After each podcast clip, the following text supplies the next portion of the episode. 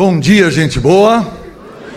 É um prazer enorme nós estarmos encerrando esse final de semana com mensagens poderosas que falaram no nosso coração. Somos muito gratos a Deus. Eu sou pessoalmente grato a Deus por todos os palestrantes que deram do seu tempo, do seu esforço, do seu estudo da palavra para nos trazer essas mensagens. Hoje é a última mensagem, eu vou falar sobre Abraão e o título é Mãos Abertas. Quero começar com uma ilustração que eu vivi ao vivo né, em é, Porto Alegre. Marta e eu moramos lá há muitos anos e uma vez eu levantei de manhã, fui até a porta da minha casa né, e descobri que meu carro estava lá.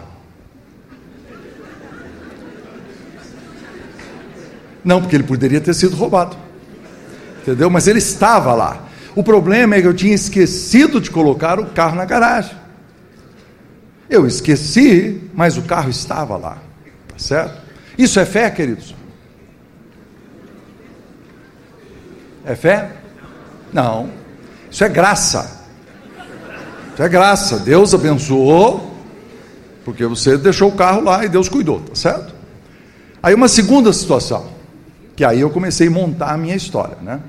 É, eu estava na cama, no inverno de Porto Alegre, com a toquinha em cima da coisa, com não sei quantas roupas, aquele pijama grosso, dois cobertores em cima, com o nariz de fora, e a mulher vira e fala assim: Você guardou o carro? Eu falei: Meu Deus do céu. Aí você põe a cabeça no travesseiro e fala assim: Senhor, cuida do carro. Isso é fé? Não. Isso é tentar a Deus. Não é muito importante, nós entendemos isso. Porque o que eu estou pedindo é que Deus dê apoio à minha preguiça e irresponsabilidade. Senhor, eu estou quentinho aqui. Vou ver agora se o senhor consegue guardar o carro. É mais ou menos isso. Nós estamos cutucando Deus. E a Bíblia ensina sobre tentar a Deus. Mas teve um dia que um amigo meu veio me visitar em casa. E aí na garagem só cabia um carro. Aí você coloca o carro na garagem dele. Por amor ao princípio da hospitalidade. E você deixa o seu carro na rua de propósito e aí você corre aquele, aquele risco. Não é totalmente imprudente, mas foi por amor.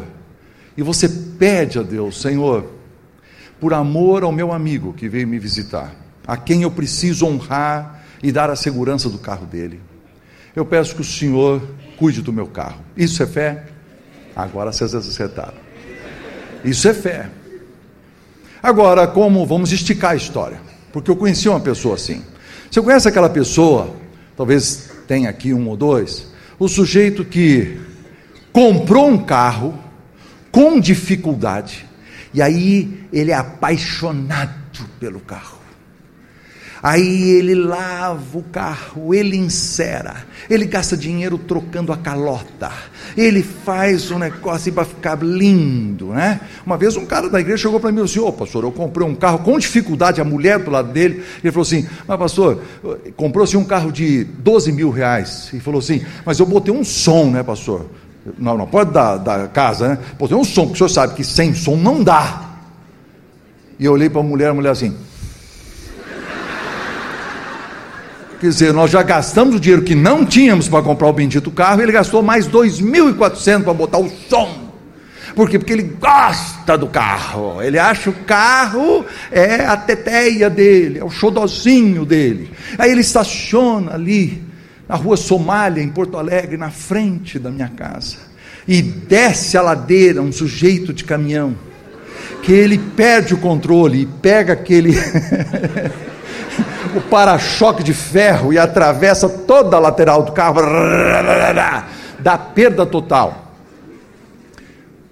O que seria fé? A hora que esse sujeito sai ali fora e vê aquele negócio que ele gosta muito, absolutamente destruído. Que é fé? Fé, queridos, é que nesse momento ele precisa abrir mão. Ele precisa abrir mão diante de Deus daquela coisa que ele valorizou tanto. Então vejamos aqui os pontos doutrinários. Eu tenho uns slides lá para nos ajudar. Primeiro, a ignorância. É quando desconhecemos o perigo e mesmo assim Deus nos protege. Isso não é fé, isso é graça.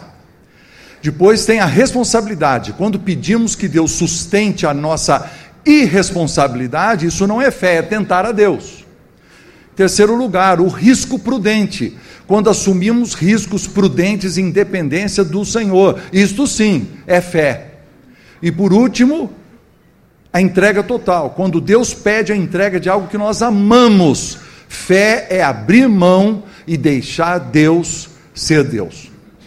Veja que essa, esse assunto que eu vou falar hoje aqui, em poucos minutos, ele é muito complicado, porque eu preciso falar de que é importante planejar, é importante você é, é, é, pedir conselhos antes de fazer seus negócios, é importante você usar as melhores práticas daquilo que você faz, é importante você estar comprometido com a excelência, é importante o seu esforço humano em fazer a sua parte, não ser irresponsável, não tentar a Deus, mas existem momentos, queridos, que nós precisamos abrir mão de coisas que nós amamos. E aí chega o perigo de parecer irresponsável, como o caso de Abraão, que Deus pediu para ele sacrificar o seu filho. Que coisa, que pedido irresponsável, que pedido terrível que Deus está dando. Então eu achei uma citação que diz, que diz assim: Viemos ao mundo com as mãos fechadas e somente de forma lenta e através da prática repetida é que aprendemos a abrir as mãos. É preciso ter a mão aberta para ser um adulto. Então eu peguei e resumi isso aí numa frasezinha que eu coloquei aí. Ó. O bebê imaturo tem as mãos fechadas. O cristão maduro aprende a viver com as mãos abertas. E nós vamos falar sobre essa entrega, de não viver com a mão fechada, mas sermos adultos, maduros espirituais, que sabem abrir a mão. Abraão foi chamado a abrir a mão, e ele também é chamado na Bíblia de o pai da fé. E eu quero estudar apenas um versículo da vida dele e não contar a história de novo que vocês já conhecem.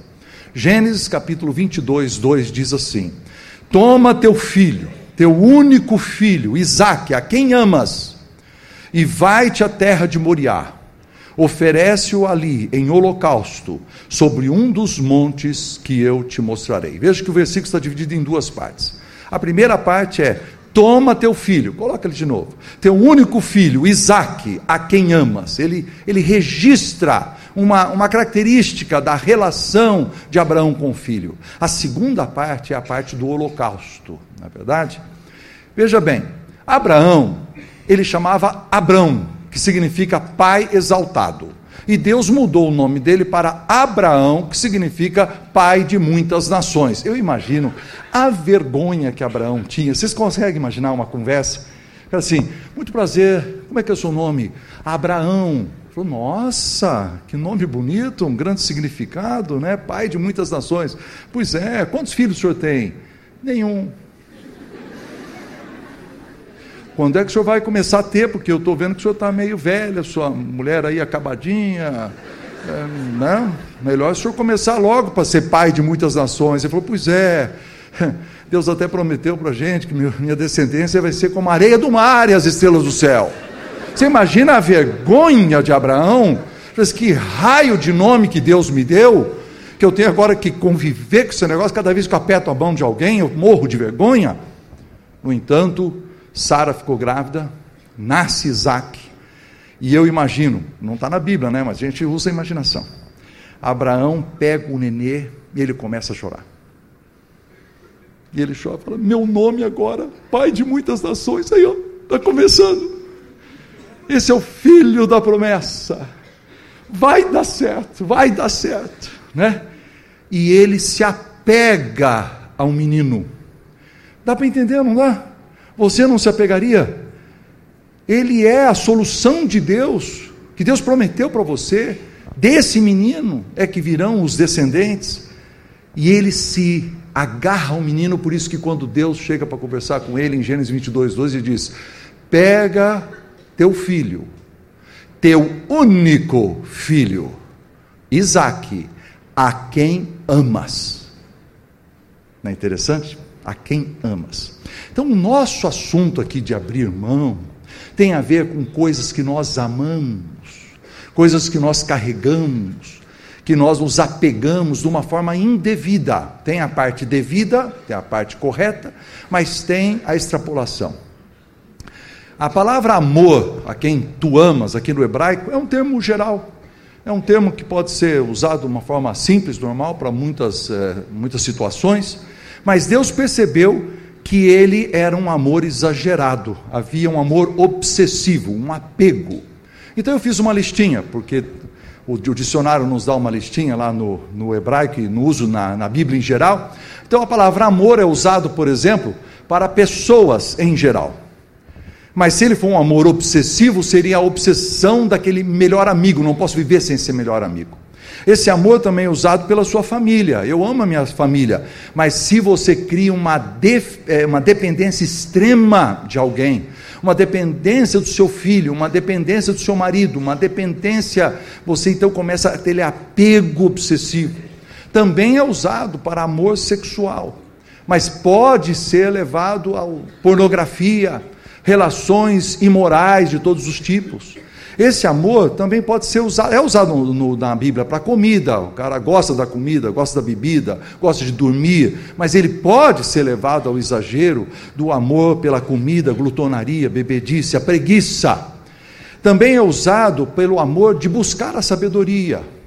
E nós podemos ter aquele amor pela, por diplomas, aquela obsessão pela parte acadêmica. É usado a palavra para o exercício de influência. Nós gostamos de ser líderes. Qual é o problema com isso? Tem um amor correto, mas pode ser usado de uma forma obsessiva, o amor ao poder, à dominação, ao abuso. E também é usado a palavra para amar a Deus. E pode ser usado para amar um ídolo que pode ser qualquer tipo de ídolo, pode ser um carro, pode ser uma casa, pode ser um celular, pode ser um dinheiro, pode ser a compulsão por compras, qualquer coisa que você ama apaixonadamente, que é obsessiva. Então nós precisamos fazer a aplicação dessa lição agora mesmo. Eu vou pedir 15 minutos de silêncio absoluto. Nós vamos colocar o quadro aqui de novo. Eu vou ficar quieto e você vai ler aquela lista de amor obsessivo e perguntar para Deus: Espírito Santo de Deus, tem alguma coisa aqui que eu amo obsessivamente, além dos limites? Vamos fazer essa experiência, agora mesmo. Peço que o quadro seja colocado lá novamente. Vamos ler. Tenha o seu momento com Deus.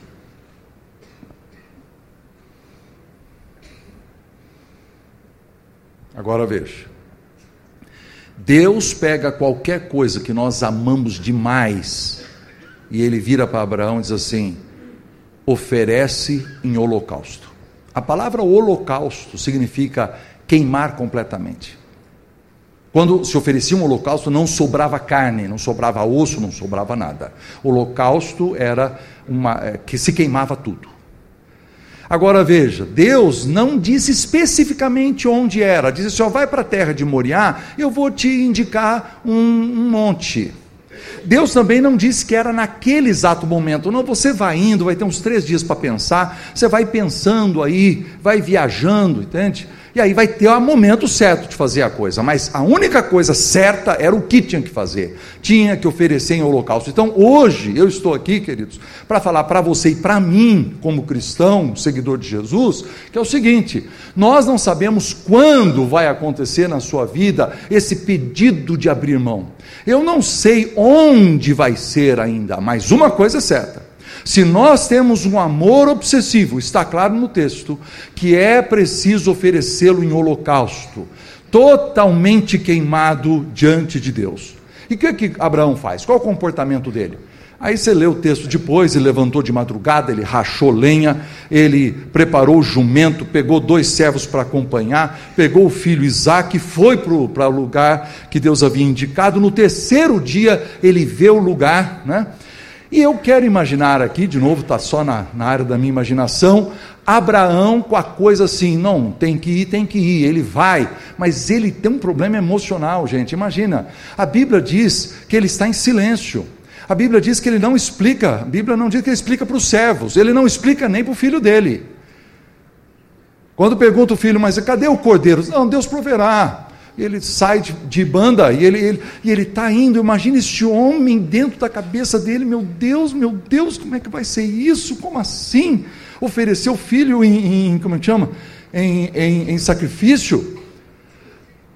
Queridos, tem um amigo meu que contou uma história de aconselhamento de um casal que tinha muita dificuldade de ter filhos, finalmente ela engravidou, e é, teve uma gravidez normal, mas quando chegou no finalzinho, o nenê morreu antes de nascer e ele já nasceu morto. Aí ele, ela vem para o aconselhamento com esse amigo meu, pastor. E aí ele diz assim: Mas pastor, eu fico pensando, imagina a, a, dor dessa mãe, fico pensando assim, Será que os médicos não poderiam ter previsto isso? Uma, uma tragédia dessa? Ou então ela, ela, ela faz o caminho da, da culpa, sei lá, eu acho que eu fiz alguma coisa errada. Fiz alguma coisa errada, o que, que eu fiz? Não sei se eu subi aquela escada três dias antes, mas eu não achei que foi. Mas será que é escada? Não sei o quê. Ou então começa a gritar contra Deus. Não, que Deus permite uma coisa dessa, quer dizer, dá a gravidez para nós, para depois tirar. Que, que, que, tipo de coisa é essa? Que tipo de Deus é esse? Deus, Deus é, esperança, a gente esperou tanto tempo e agora fazer uma coisa. E ela tem sentimentos de raiva, de amargura. Ela, ela, ela carregou o bebê durante nove meses, ela tem uma relação com o nenê. E aquele conselheiro, com muito amor, com muita calma, ele tem que dizer assim: olha, fazer perguntas é correto, você pode fazer, mas você precisa fazer de um outro ângulo. É assim, ó. Deus é dono de tudo. E ele queria emprestar para você esse filho. E antes de entregar o empréstimo, ele resolveu ficar com ele. E aí ele virou para a mãe e falou: A senhora, pediu fisicamente, fisicamente, a senhora podia abrir mão e aquela mulher começa a chorar convulsivamente. Ela não consegue fisicamente, queridos. A entrega, Deus levou o meu menino. E o conselheiro então tem o papel de ajudar a abrir mão. Eu eu mesmo tive uma situação não tão dramática, mas é, tive um grande amigo em Porto Alegre chamado Odilon. Odilon foi acometido de câncer.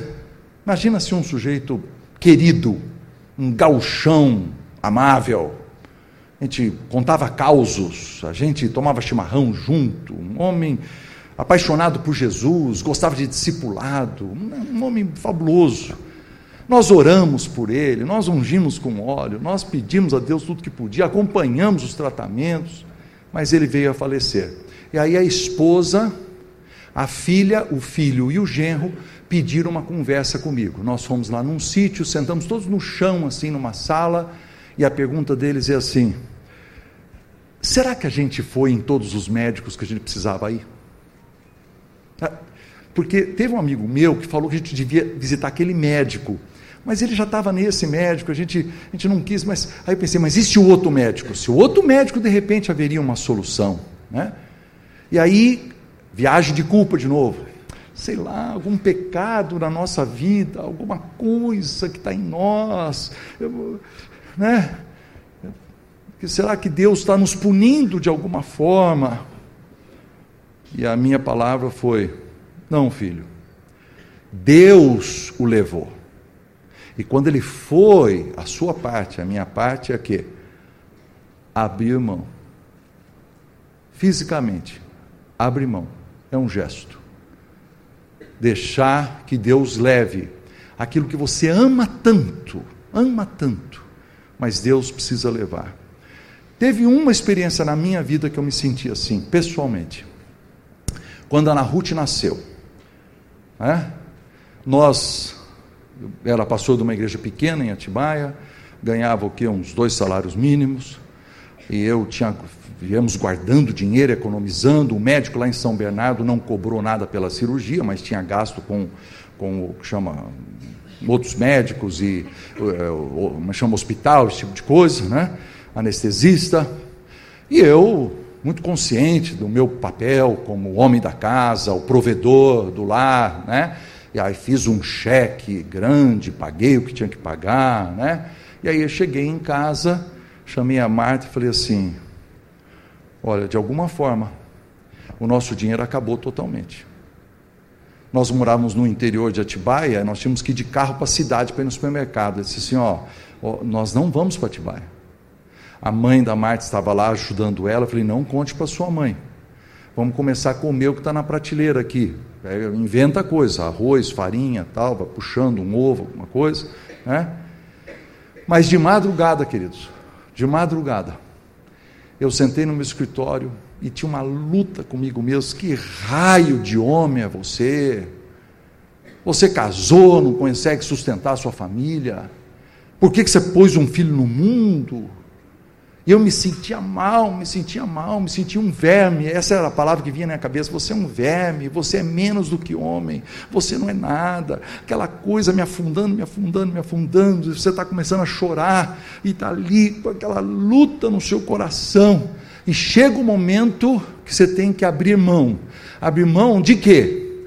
Abrir mão de que eu sou pastor dessa região aqui, pequenininha e, e, daqui um pouco esse pastor vai ter que trabalhar como auxiliar de pedreiro. E o pastor vai ter que cortar grama dos outros. E o pastor, e será que eu estou disposto a dizer assim? Sim, não importa a minha, a, a minha, a, o que eu vou fazer. Eu posso fazer qualquer coisa.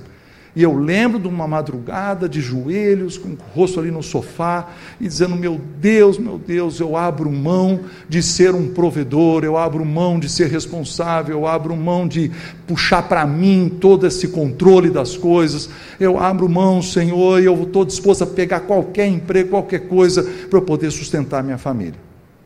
Foi uma noite horrível. Domingo, eu vou na igreja e tem um irmão chamado Sérgio de Grácia, já falecido, e ele está conversando comigo assim, a Bíblia dele cai no chão e fora da Bíblia cai um, chama um comprovante de depósito, e eu olho, fui, eu me abaixei, né? Ele era mais velho, eu era jovem, corri para entregar para ele, está com o meu nome. Eu falei, que negócio é esse? Ele começou a rir, falou, enfiou na Bíblia, ah, isso não é nada, isso não é nada não, né? Na verdade, esse homem, sem dizer nada para mim, ele havia depositado um salário inteiro, dois salários mínimos que eu ganhava, ele havia depositado dois salários mínimos na minha conta, dias antes. Se eu tivesse ido na cidade, eu descobriria, porque não é como hoje que você descobre na internet. Eu teria que ir lá descobrir, mas eu não sabia, e Deus fez você me esticar a minha alma naquele momento de fé. Agora, a minha história termina bem, né? Em poucos dias. Eu imagino esse Brasil, queridos, com 14 milhões de desempregados, e você passa um mês, e você passa dois, e passa 12 meses, e você está na luta, e você não consegue, e não tem a pessoa que faz o bendito depósito. Claro, tem o sujeito errado, aquele que fala assim: não, qualquer emprego também eu não pego. Mas também tem o outro cara que se não podemos empregar essa pessoa porque ela tem um currículo muito melhor, ela vai ficar aqui, ela vai embora. É uma luta. E aí a, a disponibilidade de, do, de emprego no mercado, eu fico imaginando o sofrimento das pessoas em ter essa caminhada de fé mês após mês após mês após mês, sem ver a solução. Como é que Abraão resolveu o assunto? Abraão tinha um problema verdadeiro, queridos. Eu imagino ele aqui sofrendo mentalmente, assim, não, peraí, como é que Deus pede um negócio desse? Isso não tem lógica. Isso é contra o bom senso. Isso é contra a ordem natural das coisas. Como é que Deus pede uma coisa dessa? Isso, isso vai contra todo sentimento humano. Afinal de contas, é meu filho, eu amo meu filho. Tenho que amar meu filho, uma obrigação amar meu filho. Como é que Deus pede um negócio que é contrário àquilo que eu tenho que fazer? Ou então, por que, que Deus está pedindo uma coisa que é contra a natureza de Deus? Deus, Deus não mente. Deus fez uma promessa. Ele disse que a promessa vem desse menino. Ué, mas agora está pedindo para matar um menino? Isso não faz sentido. Deus está ficando louco. Imagina, eles, imagina Abraão com esse negócio na cabeça, tentando resolver, tentando resolver. É contra todas as promessas e expectativas. E a Bíblia diz que ele encontrou a solução. Hebreus, capítulo 11, versículo 19, vai dizer: Porque Abraão considerou que Deus era poderoso para ressuscitá-lo dentre os mortos, de onde também figuradamente o recobrou. Então, quer dizer, ele falou assim: Ah, já sei. Como tem que ser com esse menino? Então eu acho que eu, eu vou matá-lo, mas Deus depois ressuscita. E ele acreditou tanto nessa solução, tanto nessa. Se você voltar para Gênesis 22, quando ele vira para os servos e diz assim: Vocês fiquem aqui, e eu vou ali na frente adorar a Deus com um menino. E olha o que o texto diz. E depois voltaremos. Ele não disse eu voltarei. Ele disse voltaremos. Porque ele falou: Deus, vou matar o um menino, vou sacrificar o um menino, mas Deus o ressuscitará. Essa é a união de Hebreus 11, 19 com Gênesis 22, versículo 5. É por isso que ele é chamado o pai da fé, porque ele resolveu na cabeça dele essa questão de que Deus era maior, de que Deus era soberano, Deus podia dar a solução. Então, queridos, eu não sei qual é a solução específica para o seu caso. Quando você deu, deu aquela lista de talvez de, de, de, de uma, uma paixão, um amor exagerado por algum pecado, por alguma pessoa, por alguma coisa e você está sentado aí dizendo: Nossa, esse assunto aqui é importante para mim, porque eu estou agarrado a isso. Deus hoje talvez esteja falando com você alguma coisa que eu não sei o que é, mas eu vou dizer o que eu sei. Eu não sei a solução específica, mas eu sei a solução geral.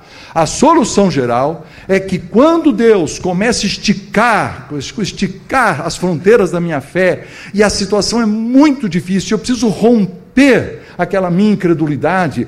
A pergunta é se Deus, se eu acredito que Deus tem um propósito nas piores coisas que podem acontecer na minha vida. Se Deus tem um propósito, se eu entender que Deus tem um propósito, eu cresci na fronteira da minha fé, eu rompi em fé.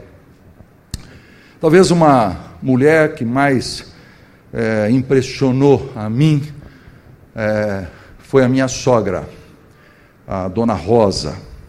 Dona Rosa era uma mulher assim, impressionante, queridos. Uma mulher que caminhava com Deus. Você sabe que caminhar com Deus tem duas coisas só, né? Oração e ler a Bíblia, né? São essas duas coisas. É...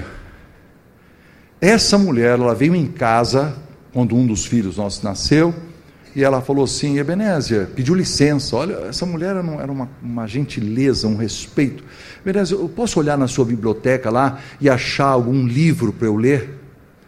Todos os livros em português, havia alguns livros em espanhol. E essa mulher vai devagarinho procurando, procurando, e aí ela achou.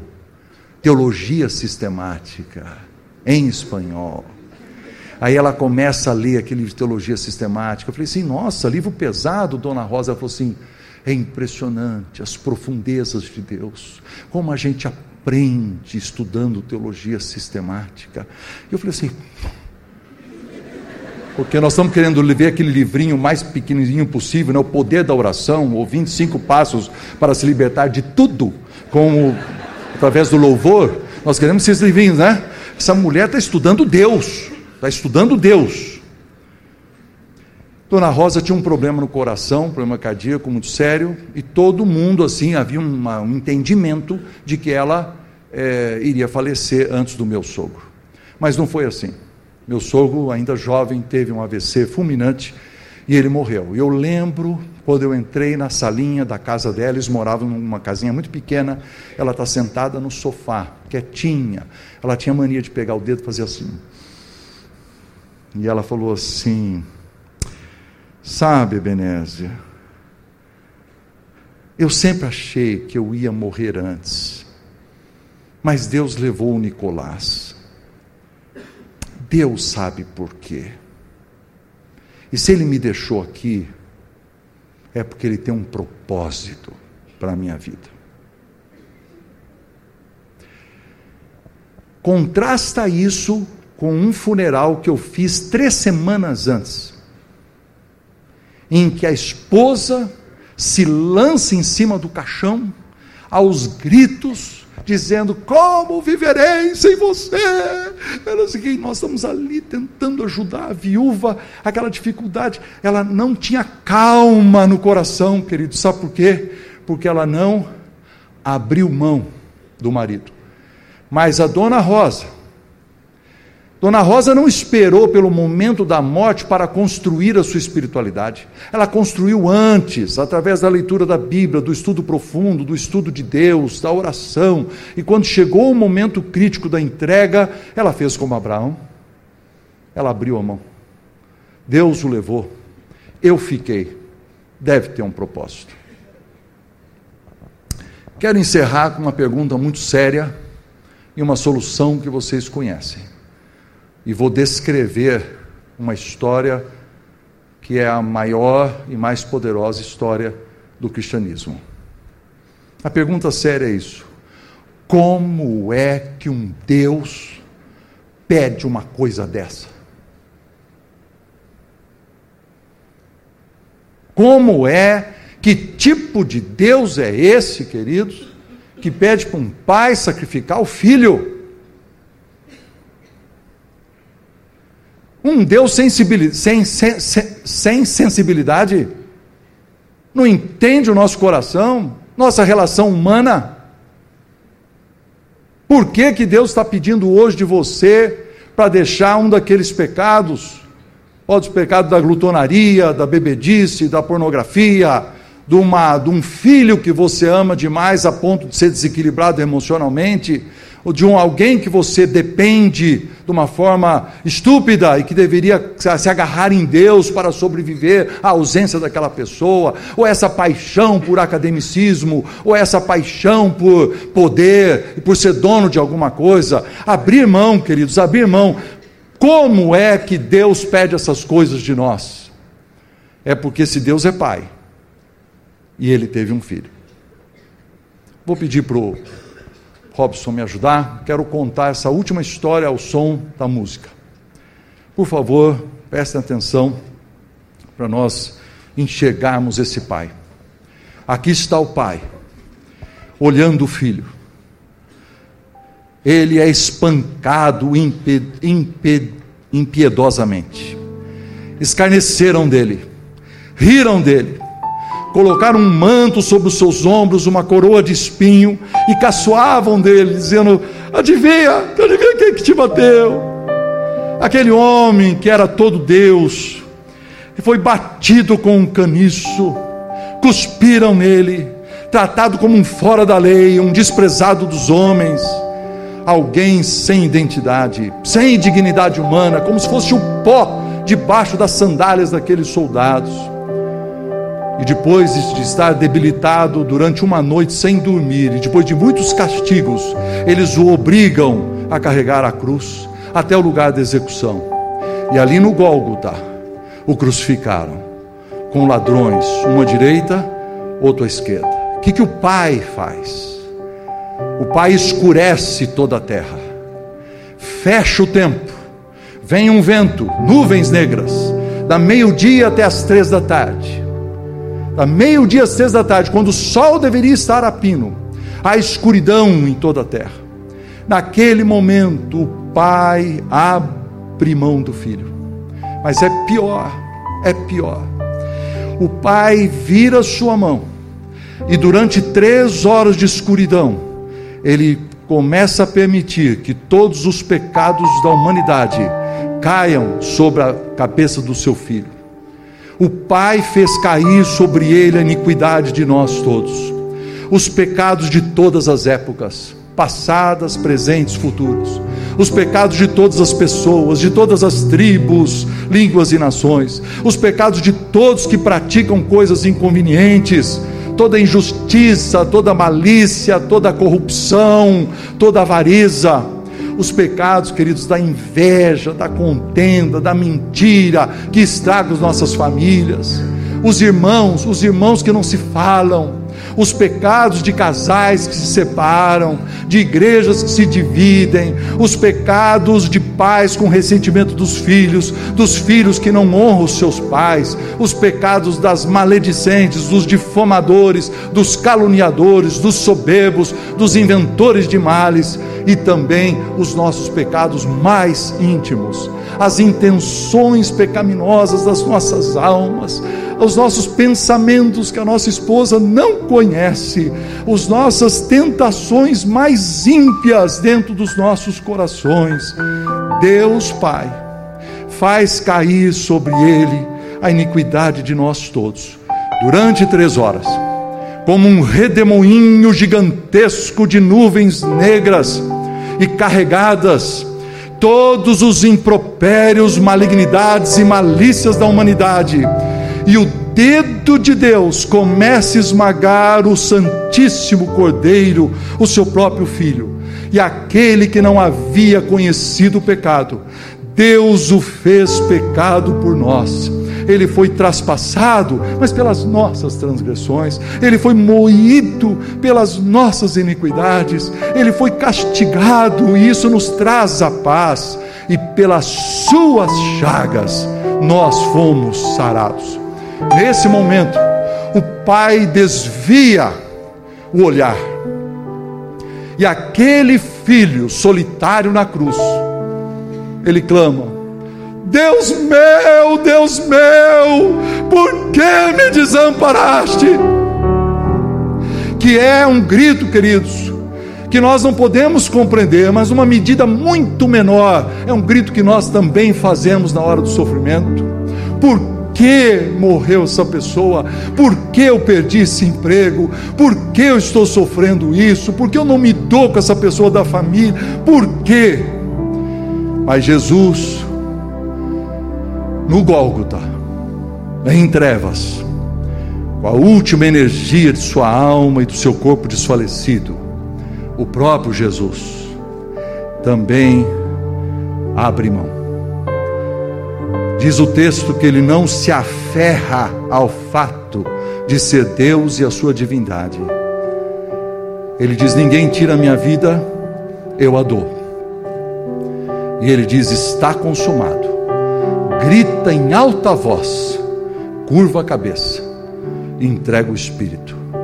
E assim Jesus entra no mundo dos mortos, prossegue o seu caminho, vai até o inferno experimenta todo o horror da condenação profunda e completa de todos os nossos pecados, caminha até a infinita morte, de onde ninguém volta.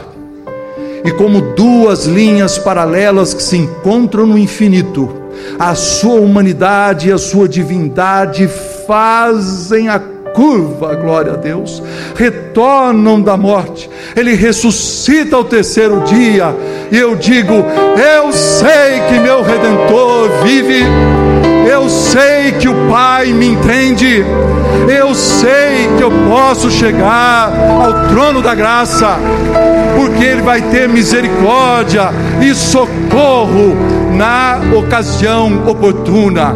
Eu sei, queridos, eu sei, é um momento de fé em que eu peço, e eu acredito, e eu me entrego, e eu abro mão dos meus sofrimentos e dos meus direitos e do meu controle. Eu entrego a Deus e eu digo: Senhor, o Senhor pode tomar qualquer coisa, porque a minha vida é tua. Essa é a solução definitiva é abrir mão, queridos, abrir mão é aumentar a fronteira da nossa fé. Abrir mão é crer que Deus é maior do que os nossos problemas. Abrir mão é descansar nessa obra que ele fez no Calvário, que é a única que justifica ele pedir de nós o nosso próprio filho. Hoje, então, hoje aqui, abra a mão, abra a mão do que Deus colocou na sua vida. Lembra? Não é só hoje, é um caminhar de fé, é um dia na nossa vida de entrega total. E se um dia, se um dia, Deus permitir que você chegue ao extremo de ter uma perda total, aprenda a orar assim: Senhor, Cada vez que a minha fé é provada, tu me dás a chance de crescer um pouco mais. As montanhas e vales, desertos e mares que atravesso, na verdade, me levam para mais perto de ti. Minhas provações não são maiores que o meu Deus e não vão me impedir de caminhar. Pela fé, eu abro mão, eu dou a entrega absoluta, e aí a minha vida se revestirá do teu poder. Eu experimentarei o sobrenatural, pela graça de Deus. Fiquemos de pé, queridos. Eu esticarei as fronteiras da minha fé rompendo em fé. Minha vida se revestirá do teu poder, rompendo em fé. Com ousadia vou mover o sobrenatural.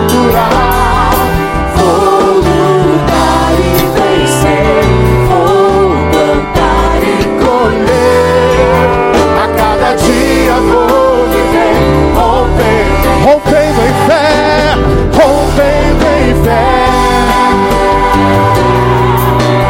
Minha vida se revestirá do teu poder, rompendo em fé. Com ousadia vou mover o sobrenatural. Vou lutar e vencer.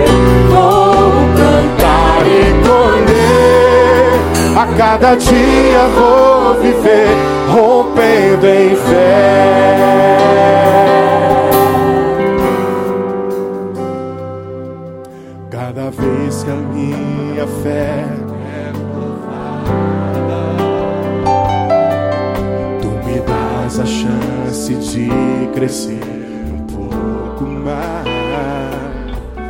As montanhas e vales desertos e mares que atravesso me levam para perto de ti. E as provações não são maiores que e não vão me impedir de caminhar. Se diante de não saber Deus vai me fazer andar por sobre as águas, correndo em fé. Minha vida se revestirá do teu poder, rompendo em fé. Ousadia vou sobrenatural.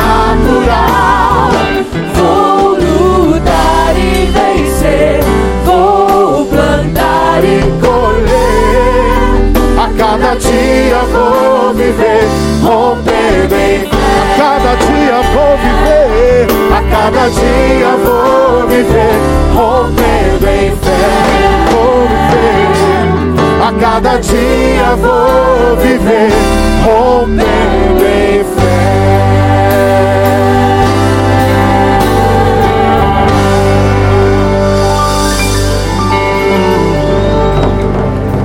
a graça do nosso Senhor Jesus Cristo, o amor do Pai, a consolação e a companhia do Espírito Santo seja com vocês todos e com todo o povo de Deus nesse Brasil e no mundo, queridos. Vão em paz. A gente se vê o ano que vem. Deus abençoe.